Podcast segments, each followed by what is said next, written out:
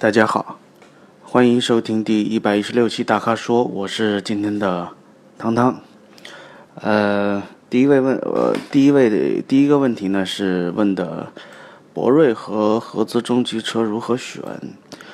我觉得如果能接受自主品牌，并且能接受吉利这个品牌啊，没有什么排斥的话，博瑞跟所有的合资中级车相比，它的性价比毫无疑问是最高的。就是这个其实。没什么可选的，其实不选博瑞唯一的理由就是要么觉得它长得不好看，要么觉得，要么就是觉得它挂着吉利的品牌，然后觉得跌份。如果不觉，如果没有这两个顾虑，其实博越的博瑞的性价比啊，在这个价位已经是最高的了，顶配车型十七万多，然后现在北京还能优惠一万，也就是顶配车型十六万多。所以这个车完全完全可以考虑，而且如果买博越博瑞的话，我建议买最顶配的，因为它不光是多了那些舒适性配置，它的各方面都要更好，它的轮胎呀，它的整个隔音降噪啊，舒适性啊，整个动态性能都会更好。所以反正这车已经已然不贵了，所以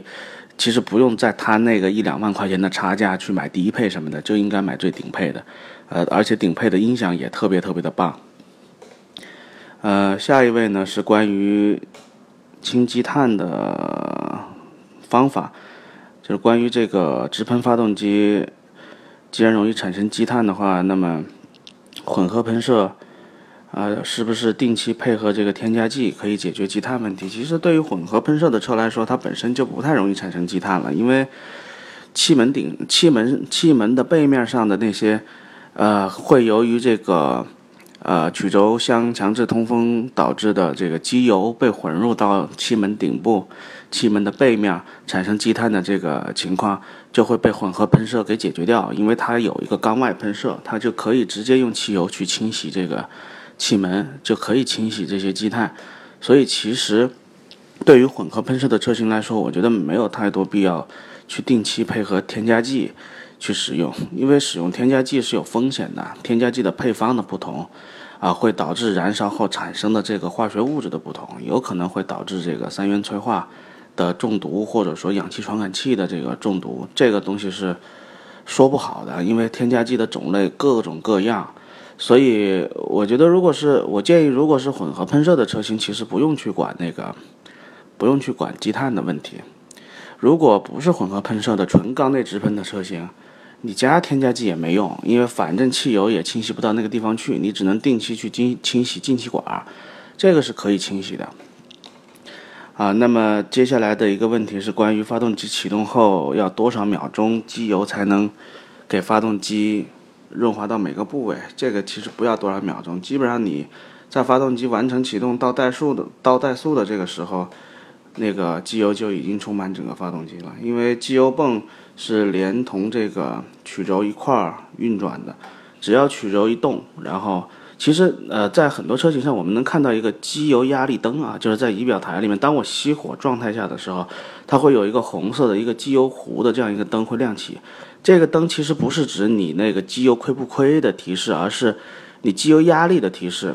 就为什么你。呃，当接通电源，发动机没有着车的时候，那灯会亮呢，是因为这时候曲轴没有运转，机油泵也没有运转，所以它是没有机油压力的。只要车一发动、一启动，然后进入怠速状态，或者只要曲轴开始一旋转，那个灯马上就会熄灭，就是因为这个时候已经有机油压力了。这个是用来这个检测是不是机油压力是不是那个足够，然后以免啊导以免在这个机油亏油啊，或者说压力不足的状态下导致发动机的损坏。所以其实。机油压力是只要一在启动的这一瞬间，只要曲轴一转动，它就立刻就会产生这个机油压力。当机油压力形成之后，机油是呈喷射状的被喷射到各个部件的，所以它的这个速度是非常快的。所以基本上在你打着钥匙这个进入怠速状态的这一两秒钟，基本上机油也就它该润滑的部位也都都会被喷射到了，所以这个不会有太多的不需要有太多的顾虑，啊。紧接着问的是这个，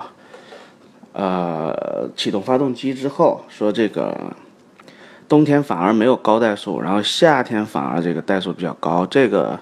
呃，我不太理解你说的怠速高指的是这个正常热车，然后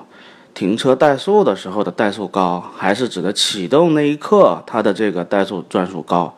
如果是正常热车怠速时候的这个怠速高，那有可能是因为夏天它要带这个空调压缩机，所以发动机的负荷会比较大，所以它自动的会调高一下它的怠速，来满足能够在更高负荷的情况下正常的运转。如果你指的是启动那一刻的怠速很高的话，那有可能是你的 ECU，它在做整个程序设定的时候，它只去认定这个水温传感器是冷车启动还是热车启动，它不会去管环境温度到底现在是冬天还是夏天。如果它只按照水温的冷热去判断冷启动和热启动的话，那就很有可能你夏天的启动后的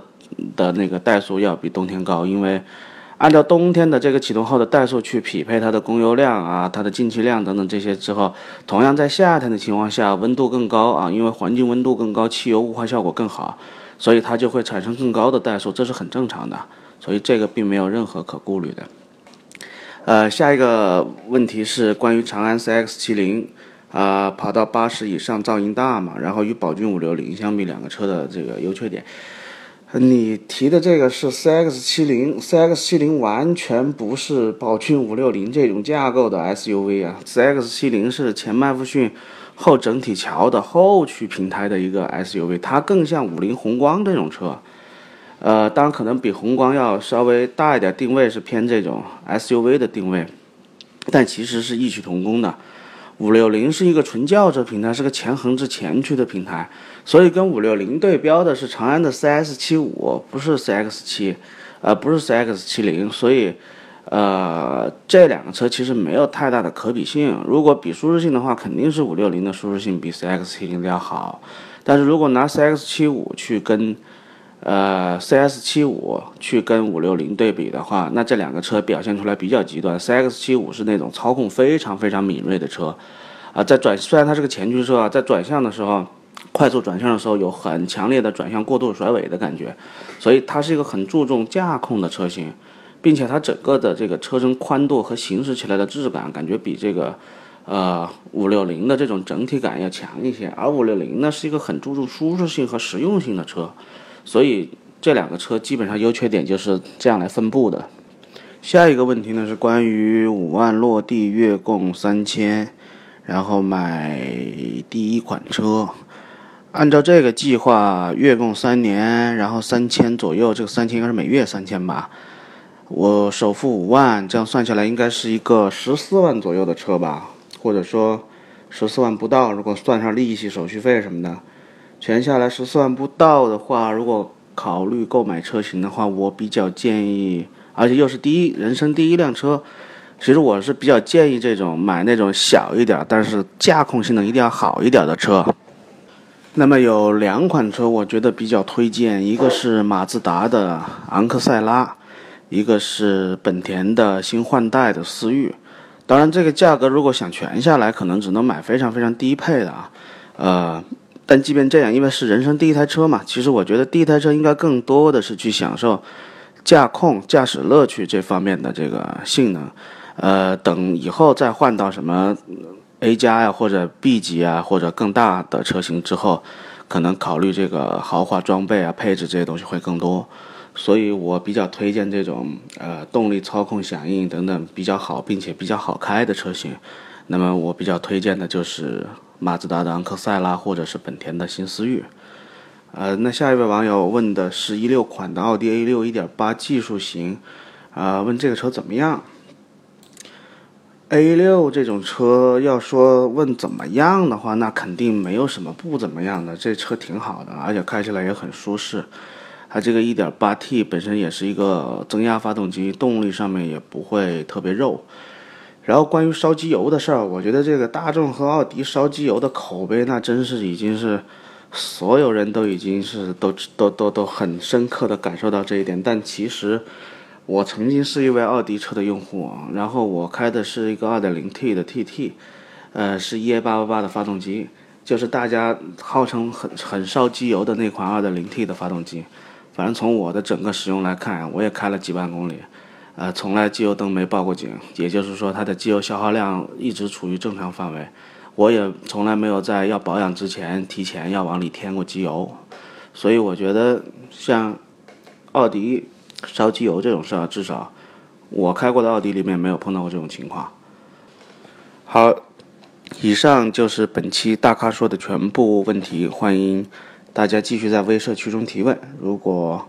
您想了解更多的汽车资讯和导购信息，请持续关注 AMS 车评网的微信公众号和车评网。呃，另外我想多说一句，就是我们可我们现在正在开发新一版的这个